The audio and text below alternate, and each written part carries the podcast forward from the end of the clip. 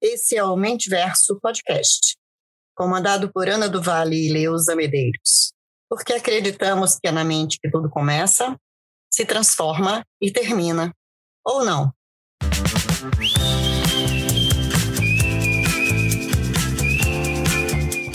Olá, pessoal, bem-vindos a mais um episódio do Mente Verso Podcast. Como sempre, eu estou na melhor das companhias. Bem-vinda, Leusa Medeiros. Gente, quando eu crescer, eu quero falar bonito assim. Bem-vindos, Carol. E não consigo, é muito bonito o jeito que você fala. Muito obrigada pela acolhida. Estamos juntas nessa missão divertida, alegre. E aquilo que a gente estava falando ainda há pouco nos bastidores. A gente não quer ser dono da verdade de nada. Então a gente quer mesmo é o que, Ana? Bater um bom papo, né? E qual é o papo Sim. de hoje? Sempre, sempre, sempre. Se der para fazer os outros pensarem com a gente, melhor ainda. O papo de hoje foi é, uma proposta de Leusa Medeiros que eu super abracei, que eu sou fascinada por isso. A gente vai falar no episódio de hoje sobre a teoria das múltiplas inteligências. Leusa, você traz o contexto para a gente, faz aí as introduções dessa teoria? Lá pelos anos 80, o Howard Gardner, que é um psicólogo, de Harvard, estudioso do comportamento humano, da, do funcionamento do cérebro e por aí vai, ele trouxe uma teoria nova sobre as inteligências, né? Ele identificou, ou ele nos estudos dele apareceram sete inteligências que depois ele acrescentou mais duas e hoje se fala em nove, mas tem vários estudos que falam sobre muito mais, né? Mas a gente vai vai se ater como contextualização à teoria do Howard Gardner. O que eu gosto nessa teoria, a gente vai falar um pouquinho dela daqui a pouco, é que ela se posicionou, ela se qualificou como um contraponto à teoria do QI. Até então, apenas as inteligências é, linguística e lógico-matemática eram medidas pelos testes de inteligência. E isso se deu em função da necessidade nas guerras, né, de você classificar as pessoas lá por perfil e foi quando os testes psicométricos foram mais utilizados e se desenvolveram bastante. Então, assim, a teoria dele nos traz que nós temos nove inteligências, todos nós temos as nove, nós podemos desenvolvê-las, o que é mais legal, e uma coisa que chama atenção é que ele diz pelo menos duas delas a gente desenvolve muito bem, né? A gente tem como destaques. Então, é mais ou menos isso. Foi suficiente, Ana? Super, Leusa. Obrigada. É interessante, na verdade, queria ter estudado essa inteligência. Eu estava nascendo e a teoria estava nascendo junto. Então, vou dar um desconto para Howard Gardner. Howard Gardner, para quem não conhece ainda, ele ainda é vivo e continua produzindo materiais super interessantes e relevantes sobre esse tema. Mas uma, uma coisa, quem nunca, né, Leusa? Seja na vida escolar ou já aí no, no trabalho, quem nunca teve aquela sensação de que não era inteligente o bastante para entender algum conceito ou alguma disciplina ou algum processo, né?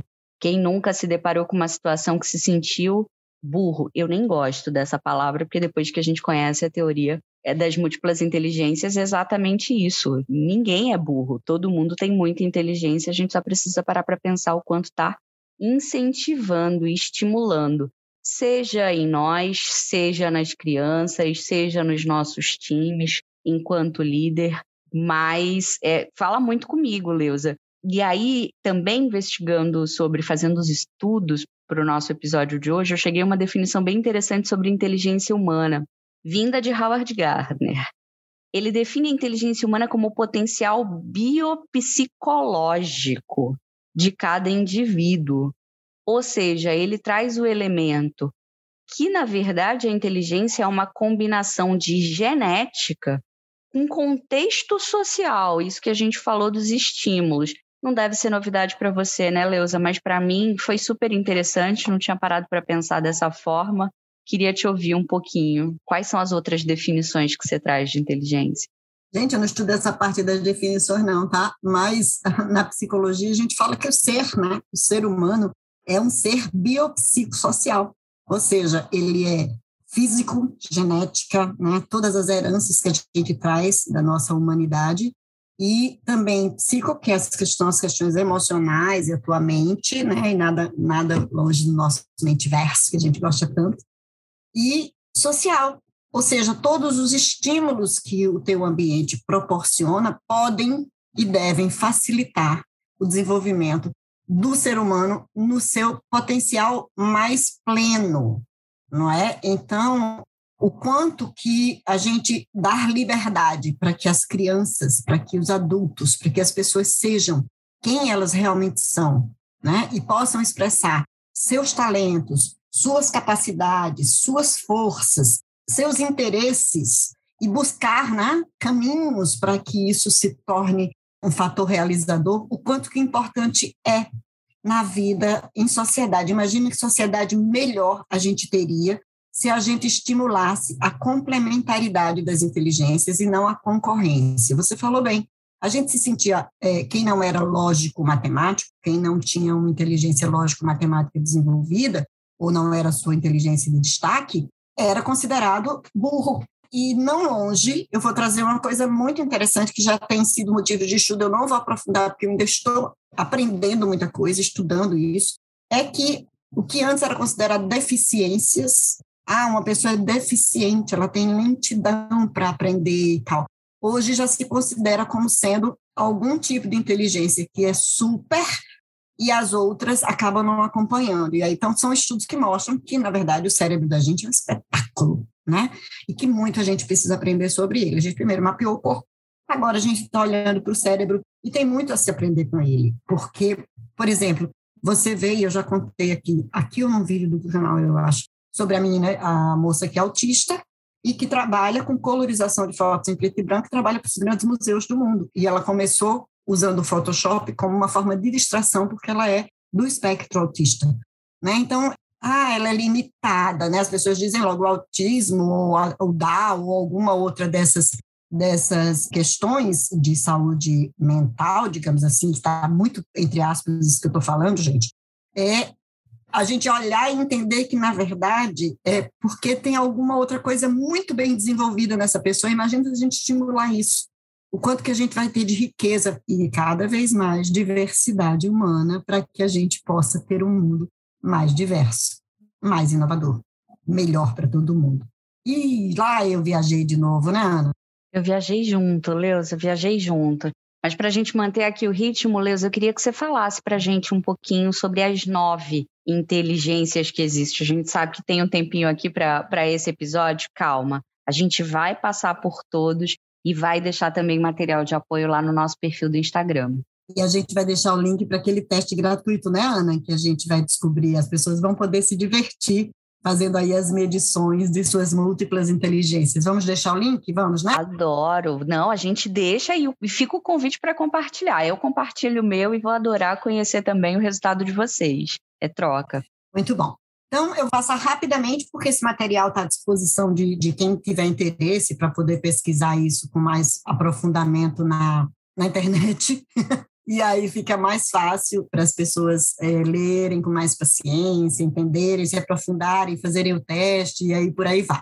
Então, uma das inteligências, eu vou falar das nove na sequência, e a gente vai falar um pouquinho também sobre como essa inteligência se expressa, lembrando que, em geral, nós temos duas que se destacam, mas isso não é regra geral. Você pode se destacar em várias outras inteligências também, e aí, de acordo com as suas vivências, de acordo com as suas experiências, os seus estímulos sociais, as suas interações, isso pode desenvolver muito bem outras frentes de inteligência, ou ainda.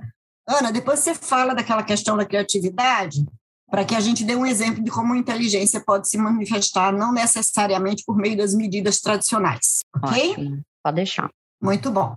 Então vamos lá. A, a primeira delas é a inteligência linguística, né, que é a inteligência em que as pessoas se expressam com muita facilidade, tanto verbalmente quanto por escrito. São pessoas que têm muita facilidade para aprender idiomas ou para eh, resumir né, ideias estruturar ideias pela oralidade ou pela escrita. É facilidade de lidar né, com, inclusive, com pontos de vista alheios e fazer uma, como é que a gente chama? Colocar essas coisas todas de uma forma que seja de fácil entendimento para os outros. E, como ele diz no, no, num dos textos que a gente identificou, está ligada ao lado esquerdo do cérebro, né? E, olha, gente, se a gente olhar eh, percentualmente falando, a linguística e a, a lógico-matemática, que é a próxima que eu vou falar, são 29% da, da, da, humanidade. Mas eu acho que é porque a gente não sabe medir as outras direito ainda. Então, elas aparecem é, assim, parece que as outras são mais raras, mas, na verdade, é só porque a gente mede muito, há muito mais tempo a linguística e a lógico-matemática. Eu vou falar de todas, Ana, depois você entra com as suas observações, se você quiser. Agora, se por acaso você quiser interromper em algum momento, é só me avisar, que aí você faz a sua contribuição e eu continuo aqui na descrição das inteligências, ok? Ok, pode seguir. Então, tá bom. Depois da, da linguística vem a lógica, que a gente chama de lógico-matemática, né? mas é a lógica é, que tem a ver com a capacidade de, de lembrar, de recordar, de reter, né? E lógico, né? Lidam extremamente bem com números, matemática, é, cálculos, lógica em geral têm muita facilidade para resolver problemas complexos, eles têm uma. Ai, eu vou fazer uma coisa boba agora. Eles têm uma lógica muito particular, né, que, que eles conseguem quebrar em problemas menores e fazer os steps. Isso é muito usado em tecnologia hoje, né, como uma ferramenta da tecnologia para desenvolver a, a programação e tal. E, lógico, está muito ligada às profissões das exatas, né? Engenharias, é, tecnologia e por aí vai. Porém, eu fico imaginando, como eu acho que tudo é matemática, eu fico imaginando um neurocirurgião, o quanto que ele precisa dessa inteligência, né, para ler adequadamente a imagem que ele está recebendo, o lugar que ele está vendo, tomar as decisões naquele momento em que ele está abrindo, por exemplo, um corpo humano para fazer uma cirurgia. Então, tem muita coisa legal aí tem a inteligência sinestésica ou motora, que é aquela capacidade que a pessoa tem de fazer qualquer coisa que ela quiser com o corpo dela. É muito interessante.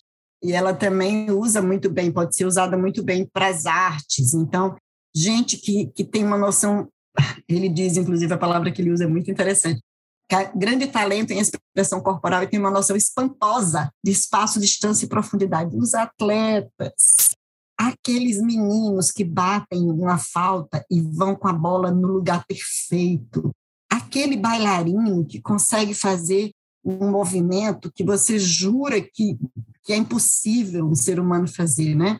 Então, assim, essas pessoas têm um controle muito grande sobre o próprio corpo. Elas fazem coisas muito complexas e graciosas, o que é mais legal, né? Mas uma coisa interessante aqui, né? Precisão e facilidade tem a ver com a inteligência motora, ou seja, o que eu faço com o meu corpo, uma precisão para não machucar, né? E aí você olha os ginastas, a, todas as pessoas que usam bem o corpo. Aí também tem os dançarinos, né, que muito possivelmente vão aparecer também numa outra inteligência, que é a musical, e por aí vai. Então, a inteligência é, sinestésica ou motora. A espacial, que eu achei que não tinha, né? Mas aí a Ana disse que eu tenho, e eu acreditei, e no meu teste também deu alta, e eu não esperava isso não.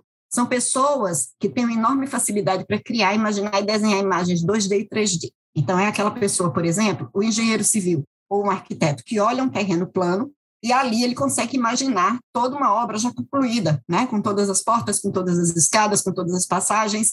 A outra coisa, ele entra num espaço e ele consegue reorganizar esse espaço de forma muito, muito positiva, apenas olhando, né? apenas entendendo. Então, eles têm uma capacidade muito grande de criar né? e desenhar e, e expressar as ideias de forma em que eles possam fazer isso com linhas, com cores, com formas, com figuras. É, é, muito interessante. E aí a gente também vê os arquitetos, aí os artistas plásticos. Então, vejam como nenhuma das inteligências está isolada, tá, gente? Elas todas têm ligação umas com as outras, né? Aí a outra inteligência próxima que a gente vai falar é musical, que é, é um dos tipos raros, ele está em 6% da população medida, a sinestésica está em 16%, a espacial em 14%, a musical em 6%.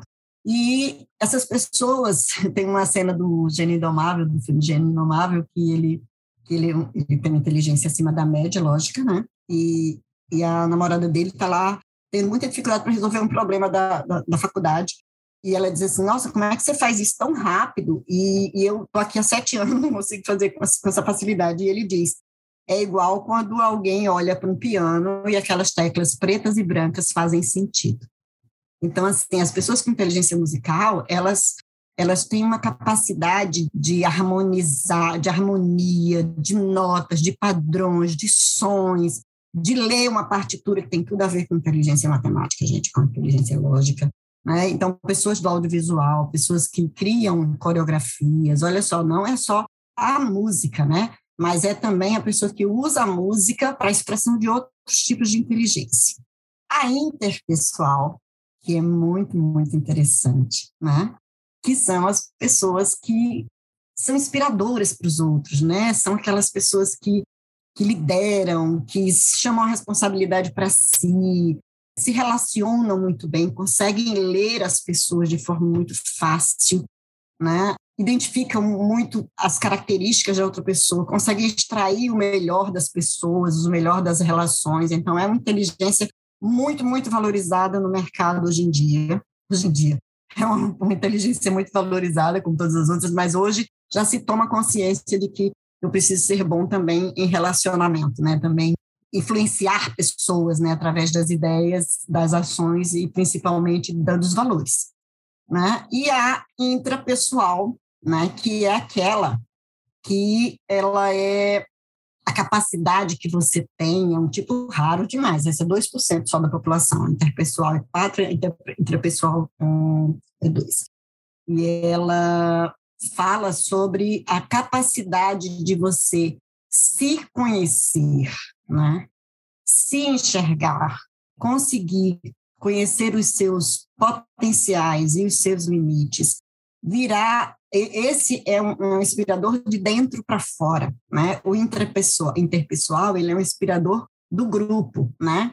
E o intrapessoal, ele é aquele que se conhece tão bem, que está tão tão seguro, né, na, ao transitar, que isso faz com que ele consiga também ler as outras pessoas com muita facilidade e desenvolver a inter, interpessoal e todas as outras então, hoje é considerada, gente, a inteligência mais importante, tá? Porque à medida que a gente se conhece, e já é, né, desde que se falava conhece a ti mesmo, lá, Aristóteles, lá no portal de Delfos, é uma das inteligências mais importantes. Não tenho as medidas das outras duas inteligências que ele colocou por último, que é a naturalista, que é a capacidade que a pessoa tem de lidar com todos os aspectos da natureza, seja mineral, vegetal, animal, vida, humanidade, ecologia, tudo isso, né? A pessoa que tem uma facilidade para ler a natureza de uma forma diferenciada, e a existencial, que é uma inteligência onde a pessoa tem uma visão, uma interpretação de mundo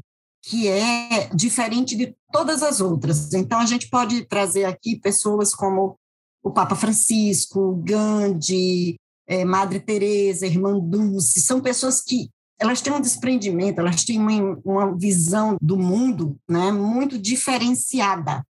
Então, ele demorou muito a identificar essas duas inteligências, porque eram mais difíceis para identificar, para poder eh, cientificamente mensurar e enquadrar em algum tipo. E aí eu fico pensando que a, a, gente às vezes fala dessa inteligência, as pessoas dizem assim, ah, então só os grandes líderes da, da humanidade, grandes pessoas têm essa inteligência. Não, não, ainda não. Eu fico imaginando alguém que, no meio da pandemia, no auge da pandemia, conseguiu uma cesta básica e tem a sensibilidade para dividir com a comunidade em que vive. Essa pessoa tem inteligência existencial, essa pessoa tem uma visão de mundo em que o movimento dela impacta no movimento de todo o resto da humanidade. Então, falei demais, agora a Ana vai fazer as complementações dela, porque tem muito aí a falar, ela vai falar, inclusive, talvez, não sei se ela vai, se vai dar tempo para a gente falar, mas eu queria muito que ela falasse sobre o novo modelo de educação do Brasil aí que, ela, que a gente trouxe na nossa discussão de bastidores. Contigo, Ana. Obrigada, Leusa. Não, eu ia te perguntar, mas a gente não precisa se expor, né, Leusa? As nossas inteligências e tudo mais, deixa quieto, a gente compartilha depois nos bastidores. Se é, alguém quiser saber, vai precisar perguntar lá no Instagram e, e a gente vai ter que conversar. Então tem que interagir, não tem jeito. É legal porque depois que você vai se familiarizando com as teorias, não precisa muito aplicar teste, não, sabe? A gente começa a observar melhor, tendo se tornado consciente, já identificar certos padrões, vale muito a pena. E aí, os, os dois caminhos que eu queria, uma vez apresentadas as, as nove inteligências, era a conexão com carreira e depois a, a conexão com, com a educação. Na verdade, nem sei se dá para separar uma da outra. Mas a, a, acho que a primeira reflexão, Leos, e aí vem da experiência pessoal, né, do meu testemunho, como a gente brinca. Eu entendo que uma vez que você precisa ali tão jovem, a gente já falou sobre isso no episódio sobre carreira, a pressão de você ter que escolher bem, às vezes a lacuna que fica de você não ser consciente da teoria das múltiplas inteligências, das tuas aptidões, isso pode dificultar um pouco mais essa pressão que a gente coloca, né, de ver a carreira não como uma fonte de realização pessoal, mas trabalhar para pagar a conta, trabalhar como salário, eu digo, vale a pena a gente estudar. Se você está cansado do que você faz, vale a pena você estudar sobre isso e tentar ver se você está colocando as suas inteligências em prática. Se você está super satisfeito, vale a pena você estudar mais sobre a teoria também para você entender. E aí a experiência que eu trago, passado uma reestruturação que a empresa que eu trabalhava viveu, a gente se propôs, a gente tinha um grupo uh, de mais ou menos ali 17 gerentes e mais uns 20 supervisores, que basicamente eram pessoas que já se conheciam, mas a gente precisava fazer um trabalho muito diferente, né? Precisava colocar uma, uma conexão, uma cola diferente, porque era trabalhar com, é, é, eu te diria, metodologias, uma abordagem, era uma mudança de abordagem nova. E aí a gente aplicou o teste das múltiplas inteligências e, e te escutando aí, eu revivi muito essas experiências. E aí eu dividi com a Leusa. A gente tinha então o nosso gerente geral, que é um super executivo. A gente sabe que o mundo corporativo está cheio de lógicos matemáticos e linguísticos, sim. E ele era naturalista. E a gente conversava horas e horas, assim, dele dele conseguir se autoafirmar, né? Dizer realmente funciona, mas não significa que eu vou ser agrônomo, né? Engenheiro químico, está fazendo sucesso agora lá pela Europa, super dedicado, claro que também desenvolve muito das outras inteligências, mas a predominante era naturalista. E era muito interessante porque para trabalhar, para fazer uma reunião de negócio, a gente vai sentar para discutir estratégia, eu me via preocupada se o local que a gente ia se reunir tinha janela porque eu sabia que ele ficava muito tenso, ele fluía muito menos se ele não tivesse esse contato. É muito louco isso, Leusa. Então também eu vi isso, é, lembrei isso ao te, ao te ouvir, Leusa. E aí a gente também tinha, dentro desse grupo, uma pessoa específica também, mega talentosa, nossa amiga em comum, Leusa, mas a gente não fala nome aqui no podcast, é que tinha inteligência musical. E pô, você virou uma gerente de compras renomada. Ela disse, mas sabe o que é interessante? Porque eu vi a relação que eu tenho com o ritmo, com a música, para me tornar mais produtivo, para como se, se eu ampliasse a minha mente quando eu escuto música para trabalhar antes de uma reunião importante, para fazer uma prova. É, e, e, aí sim a gente faz um pouquinho de exposição própria é, eu não tenho essa inteligência, eu não, desculpa, eu não estimulei essa inteligência. Então, qualquer ruído, eu sou aquela que eu, eu tenho dificuldade para dirigir ouvindo música, gente. Então, podcast é uma coisa que eu ouço se eu não estiver dirigindo, porque para dirigir, provavelmente eu vou me desconectar dali, eu não consigo fazer as duas coisas ao mesmo tempo. Mas também foi uma, uma interação diferente que eu tive com alguém da, da musical, mais uma vez para endossar que não é sobre vieses, não é sobre encaixotar ninguém, não é sobre rótulo. Eu acho que nesse movimento que a gente tanto incentiva de autoconhecimento, de conexão com a, a nossa essência, vale muito a pena fazer uma reflexão pessoal. Leia, ouça todo possível, mas aproveita depois para praticar um pouquinho a intra e dizer faz sentido para você, em que momento você viu, e a gente está aberto para falar sobre isso também, né, Leusa? Me pegou de surpresa, porque eu estava bem viajando aqui na história do, de não fazer as coisas. Eu não consigo trabalhar ouvindo música, porque eu já quero ficar cantando, né? Eu já quero sair dançando, e olha que eu sou ruim sinestésico também, mas é bem isso mesmo. Então, que ligação espetacular que a pessoa faz com música. Olha só, a gente tem a impressão de que, por exemplo, se eu sou musical, eu vou ter que fazer sucesso no The Voice, né? E não é isso. É o que, que a música significa para mim. Aí, ah, sinestésico, você é o melhor atleta, você é o Ronaldinho Gaúcho. Não, o que que esse sinestésico pode me agregar naquilo que hoje eu faço? É muito interessante. Mas, Ana, eu queria que você trouxesse de volta a criatividade associada lá à inteligência Com espacial. Certeza. E queria que você trouxesse a questão do modelo educacional, porque eu tenho uma frase do Gardner que eu queria fechar nosso podcast com ela, porque eu acho que é fundamental esse tema da educação voltado para as inteligências. Você pode nos enriquecer com, a sua, com as suas ideias? Com as suas vivências loucas. O sinestésico, às vezes, a gente pensa no que pode fazer, mas também esquece do que não pode, né? Eu tive muito tempo dificuldade de dirigir, aí eu ia dizer também cuidado com crenças limitantes ao ouvir isso, tá? Eu dirijo hoje em dia, não precisa sair da minha frente se vocês me encontrarem no trânsito mas a minha inteligência sinestésica também não é muito boa. A criatividade foi interessante porque quando falava com Leusa e a gente repassando o nosso resultado, ela disse ter ficado surpresa com a espacial e eu acho que eu fiquei surpresa com a reação dela, porque eu falei: "Você é muito espacial". E nessa, nessa experiência que eu tive de aplicar testes, de começar a ter essa, essas conversas como parte do plano de, de desenvolvimento do potencial do time, eu tenho um grande amigo que é designer, é parceiro de, de alma. A gente se conheceu, trabalhou junto em comunicação. E quando ele fez o teste, talvez ele disse, né, fosse esperado de mim um resultado diferente, porque as pessoas imaginam que com a linha de trabalho que, que, que eu tenho, eu fosse muito criativo. E eu não sou criativo. Eu sempre soube que eu tenho essa inteligência espacial e essa inteligência me ajuda a ter um, um senso de estética muito apurado, muito refinado. É, eu venho de comunicação social e eu gosto de me aventurar é, muito nisso, embora eu não tenha, não seja tão espacial talvez quanto Leusa. Ela é muito mais que eu, por isso que fiquei surpresa com a reação. É, mas por vezes você tem que produzir, aprovar uma arte, né? E às vezes não é simplesmente sobre você é, conseguir fazer um croquis ou projetar algo em 3D.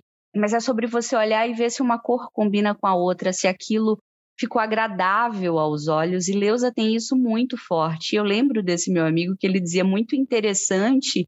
É, claro que hoje em dia ele, ele só agradece quando falam que ele é criativo, mas a, a autoconsciência, né?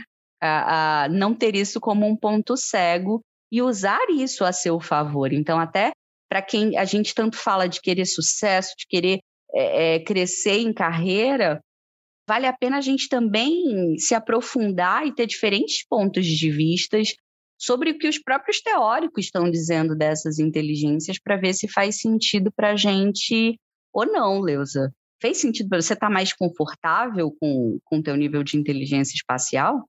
Menina, é, é que assim, sabe? Eu, eu sempre me achei muito visual. Eu sempre achei que, para mim, era mais fácil entender as coisas se elas tivessem em formato de fluxo, né, e tivessem uma sequência meio lógica. E aí eu nunca tinha associado com inteligência espacial, coisa interessante. Aí quando eu recebo teu feedback, falei, gente, é verdade, eu gosto mesmo e tal, eu só não sei desenhar, né? Mas eu consigo ler uma imagem e, e eu estou mais confortável, eu estou bem feliz, inclusive, tá? E fiquei feliz também, porque a minha inteligência sinestésica é baixa, e talvez por isso eu não consiga dirigir, mas tudo bem, também tem a ver com inteligência espacial, viu? Para ver como a inteligência, ela não se expressa né, em toda a sua amplitude. Que, que coisa fantástica. Eu gostei da coisa da, da criatividade, e, e aí, de novo, né, quando a gente desencaixota as coisas, quando a gente consegue ampliar essa visão e esse olhar, a gente consegue entender o tanto de potencialidade que às vezes a gente desperdiça porque o ambiente não favorece. Né? Imagina nas empresas, se a gente estimulasse, então, em vez de, de ser inteligente só aquele né, que, que lida bem com números, aquela pessoa que, que lida, e ainda tem uma coisa, né, um viés de, de quem lida com números na, na, engenharia é mais inteligente do que quem lida com números na contabilidade. Não é nada disso, né? todos são muito usam né, a sua habilidade com números com as finalidades a que, se, se, se que melhor se aplicam. Então, sim, faz sentido para mim toda essa viagem acerca das expressões da inteligência. Eu vou insistir para você falar no nosso modelo nacional. eu me empolgo nisso. E aí, a, a pimentinha do episódio, né, Leusa?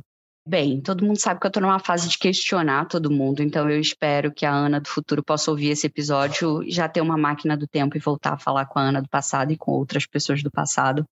Eu acho que, de maneira geral, o modelo educacional no mundo, tá? Talvez alguns países sejam mais desenvolvidos, não é restrito ao Brasil, ainda mais é, na semana em que a gente está tá tendo troca de ministro da educação, não é sobre isso.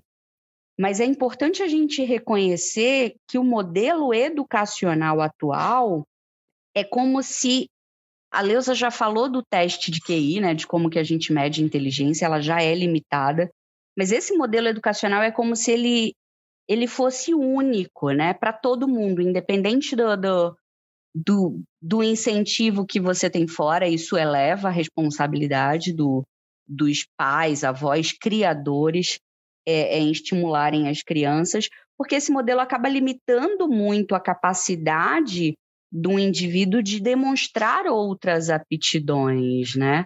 Ou essa cobrança que existe pelas notas. E aí é importante também a gente ter em consideração, Leusa, agora eu vou, vou abrir o parêntese e pedir permissão para viajar.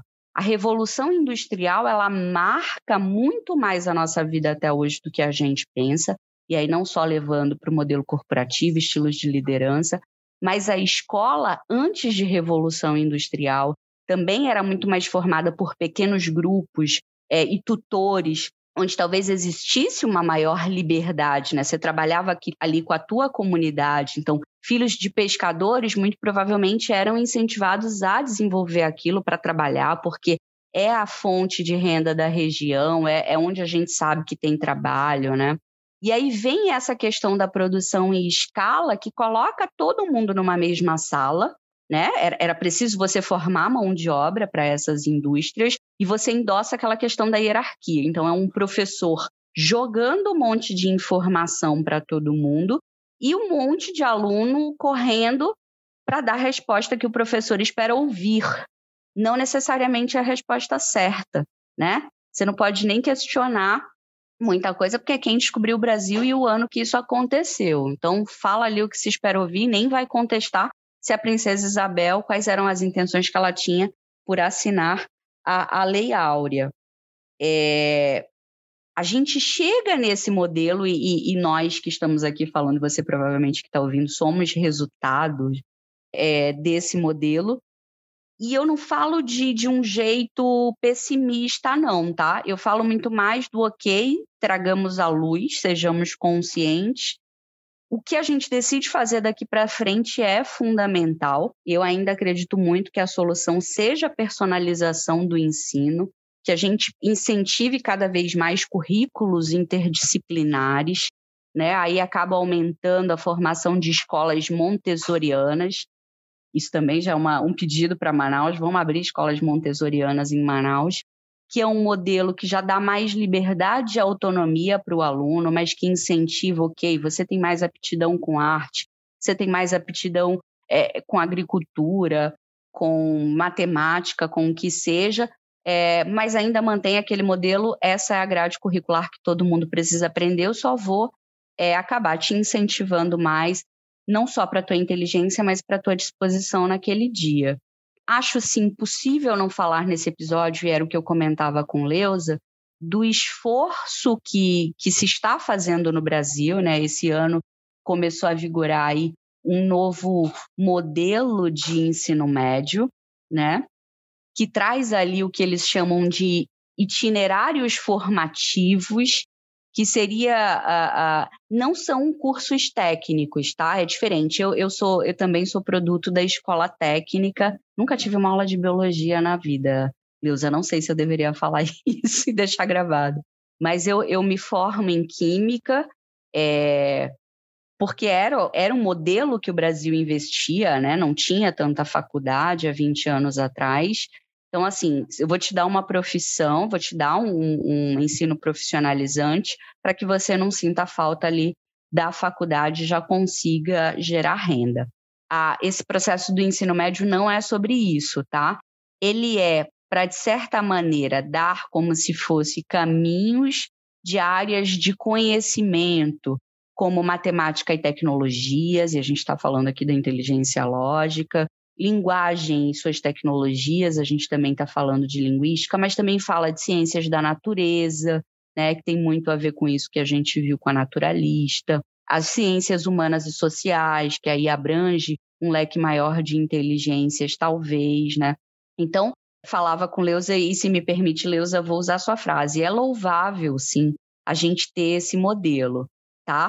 O meu comentário sobre isso é que eu acho que é um tanto tardio fazer isso só quando a criança já está ali prestes a escolher o que, que ela quer fazer numa faculdade. É, acho que poderia assim ser pensado um modelo que viesse numa formação mais da educação infantil, que isso fosse estimulado. E mais uma vez, não é sobre atividades extracurriculares, é, Leusa sabe aí da, das minhas questões pessoais vividas com Laura, de ter uma escola que oferece, adoro a escola da minha filha, amo. Mas quando você fala de atividade curricular, aquilo a gente vai dar balé. Isso você já traz outras questões, né? Ontem eu perguntava para ela, tem algum menino fazendo balé? Ela disse, não, mãe, porque balé é de menino. Não é sobre isso. Mas é, é, é, acho que sim, a gente precisa conversar muito mais sobre isso e ter discussões públicas e ter muitas entidades, ter um movimento muito maior para a gente começar a internalizar essa teoria das múltiplas inteligências e começar a colher o fruto. É, falei que, que a teoria, eu nasci junto com a teoria, então eu preciso dizer que ela é jovem, porque eu me sinto jovem, né?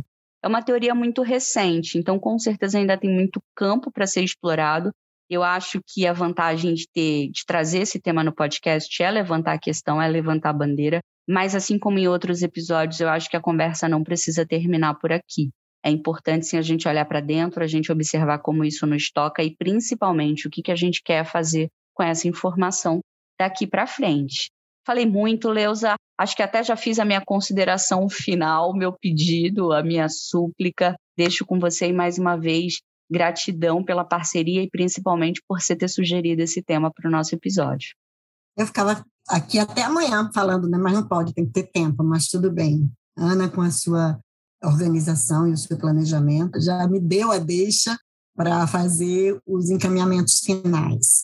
O que me preocupa um pouco com esse novo modelo, que é louvável, sim, que as pessoas estejam falando sobre educação e falando sobre personalização, sobre eh, focos, né, que a gente possa olhar com mais atenção, a minha única preocupação é a gente voltar para uma coisa antiga, que é encaixotar de novo as pessoas em caixinhas e colocá-las como é, é, só aquilo. E não é. Eu acho que a educação poderia ser uma coisa mais experimental, sabe? Dar a oportunidade de se associar, por exemplo, uma ciência é, humana e social, a importância gigantesca que tem você analisar números e gerar ações, é, por exemplo, de políticas públicas a partir dos números que você tem para atender as pessoas. Então, você junta lógico matemático com ciências sociais, humanas e aplicadas. Imagina que espetáculo que é isso. Então, você pega uma criança que tem uma habilidade de se relacionar espantosa, gosto dessa palavra, vi lá no conceito, gostei, espantosa, com outra muito retraída, mas que tem uma habilidade para expressar, por exemplo, as ideias por meios gráficos e coloca essas duas pessoas para trabalharem juntas. Então, assim, o que vai vir de riqueza de cada uma delas. Então, o meu único é, senão para essa iniciativa louvável do novo ensino médio, que eu preciso me aprofundar, tá, gente? Sei muito pouco, é que não encaixote de novo as pessoas em rótulos, achando que se eu sou de humanas, eu não posso gostar de números, e se eu sou de exatas, eu não posso gostar de gente. Isso não existe, até porque o mundo é feito de números, de gentes, de naturezas, de águas, de terras, de pensamentos, de relacionamentos, principalmente. De novo, eu vou falar: o mundo é movido a relacionamento. Então, se a gente estimula as crianças a pensarem, a se conhecerem, a identificarem, né, a, a identificar, identificarem, agora me, me fiquei na dúvida, é, os seus potenciais, as suas capacidades, as suas forças, os seus interesses, essas crianças conseguirão enxergar os seus caminhos de forma muito mais fácil. O problema é que a gente quer encaixotar a criança. Tem gente que me pergunta: você acha que psicologia dá dinheiro? Gente, eu não ganho dinheiro com psicologia, mas eu sou super feliz, eu pago as minhas contas e eu me realizei na psicologia. Então, é, a questão de você escolher uma profissão pelo que te dá dinheiro é outra coisa, né? E eu acho que as pessoas são remuneradas pelos resultados que elas apresentam. Né? Eu talvez pudesse ter dado melhores resultados e ganhado mais dinheiro, mas está tudo certo, não tem problema. Então, assim, eu queria encerrar esse episódio com uma frase do Gardner, né, que diz o seguinte: o maior desafio é conhecer cada criança como ela realmente é, saber o que ela é capaz de fazer e centrar a educação nas capacidades, forças e interesses dessa criança. É, então, assim, olha, é o Gardner falando, gente. Então, ah, mas agora eu sou um adulto, eu já estou, eu, no meu caso, com 60 anos, é, caminhando para os 61, fui fazer um mestrado em engenharia, quando, na verdade, a minha inteligência é, lógico-matemática é muito ruim, gente. É muito ruim, de verdade. E aí eu entendi, né, que, na verdade, eu gosto muito dessa coisa do fluxo, eu, sei, eu consigo enxergar e ler muito bem o funcionamento das coisas, ver pessoas nos processos, mas eu sou ruim de conta. Se isso tivesse sido medido aos 16 anos, quando entrei na faculdade de engenharia, talvez eu não tivesse me frustrado tanto enquanto estudava engenharia. Tanto que eu não concluí o curso de engenharia, migrei para psicologia e, e, e, amei, me apaixonei, estou muito bem, mas adoro números, né? mas sou ruim de conta, né? da conta, da lógica do, numérica. Então, assim, se os professores tivessem prestado atenção nisso, se o professor presta atenção que, em vez de balé, ele pode oferecer dança para uma criança, e a Ana até falou street dance, que é uma outra coisa, ou algum tipo de atividade física que não rotule, né, que seja homem ou mulher, ou que seja uma coisa ou outra, e se a gente não encaixotar, gente, com certeza a gente vai ter resultados muito melhores. Então, eu queria fechar esse episódio dizendo: olhem os seus colaboradores, olhem os seus filhos, olhem a, a, a riqueza e as possibilidades inúmeras que as pessoas têm é, a partir do, daquilo que elas gostam de fazer, daquilo que elas fazem melhor. Ah, eu queria fazer uma observação. Às vezes a criança é muito boa em inteligência matemática e não é tão boa na linguística, né? não tira notas tão boas na escola. E a pessoa coloca ela para quê? Para fazer reforço daquilo que ela não é boa. Então, é como se fosse uma punição pelo que ela vai bem. O que ela vai bem está ótimo, mas o que você pode fazer com, sua, com seu filho se você fizer isso? Né? Você vai trazer ele para a média. Você não vai estimular aquilo que ele é muito bom e vai é, fazer com que ele fique na média naquilo que ele, que ele não é tão bom. O que é importante falar para ele é o seguinte: você precisa da média para seguir adiante, porque esse é o modelo educacional mas você não precisa ser excepcional em tudo. Você não precisa tirar o 10. Agora, ali onde você tira 9, meu amigo, você tem que tirar 10, você tem que ser show naquilo, porque você é bom nisso. Então, esse, essa explosão né, de, de dizer para a criança, vamos juntos fazer as duas coisas e vamos aprender juntos, você não precisa ser show em matemática. E as escolas privilegiam isso quando dão medalhas para aquelas crianças que tiram as melhores notas e não estão enxergando o que elas fazem, com a potencialidade daquelas pessoas que não estão enquadradas nesse tipo de inteligência, nesse modelo né, que privilegia as notas e não privilegia a felicidade das nossas crianças. Outro dia eu ouvi uma colega dizer que encontrou no, no diário da filha, o filho foi muitas vezes campeão na escola e a filha dizendo assim, eu só queria uma vez que meu nome aparecesse no quadro de campeões. Então aquilo para ela era uma dor muito profunda, e aí a mãe foi cuidar, né, com as questões terapêuticas e tal, mas a gente entender o que a gente está fazendo com as crianças quando a gente também começa a medi-las por notas desde muito cedo. Né? Vamos ter o cuidado, vamos ter o respeito com as individualidades, com os talentos e com as capacidades que as nossas crianças têm e os nossos adultos também, os nossos idosos, as mulheres, né, todos aqueles que fazem parte do mundo. Então, gente, muito obrigada. Acho que me emocionei no final. Ana, você quer falar mais alguma coisa? Eu acho que você devia fechar o episódio. Ai, Leusa, que responsabilidade. O que dizer depois de tudo que você disse? Já tem meu voto. Tem meu voto, se candidate, eu acho que é sobre isso mesmo. E escutar isso, né? Poder canalizar esse tipo de pensamento, para mim é sensacional é a essência do, do que a gente está fazendo aqui com esse podcast e que possa ser uma sementinha aí que dê muitos frutos, que a gente continue falando cada vez mais sobre esse assunto, entre outros. Obrigada a você que nos acompanhou até aqui. Espero que vocês tenham gostado da conversa. Acho que vai dar para ter muita interação, cabeça fervilhando de, de materiais que a gente pode fazer a troca. Segue a gente no Instagram, arroba podcast. Fala pra gente o que você pensou, o que, que inspirações esse episódio te trouxe. A gente vai adorar te ouvir.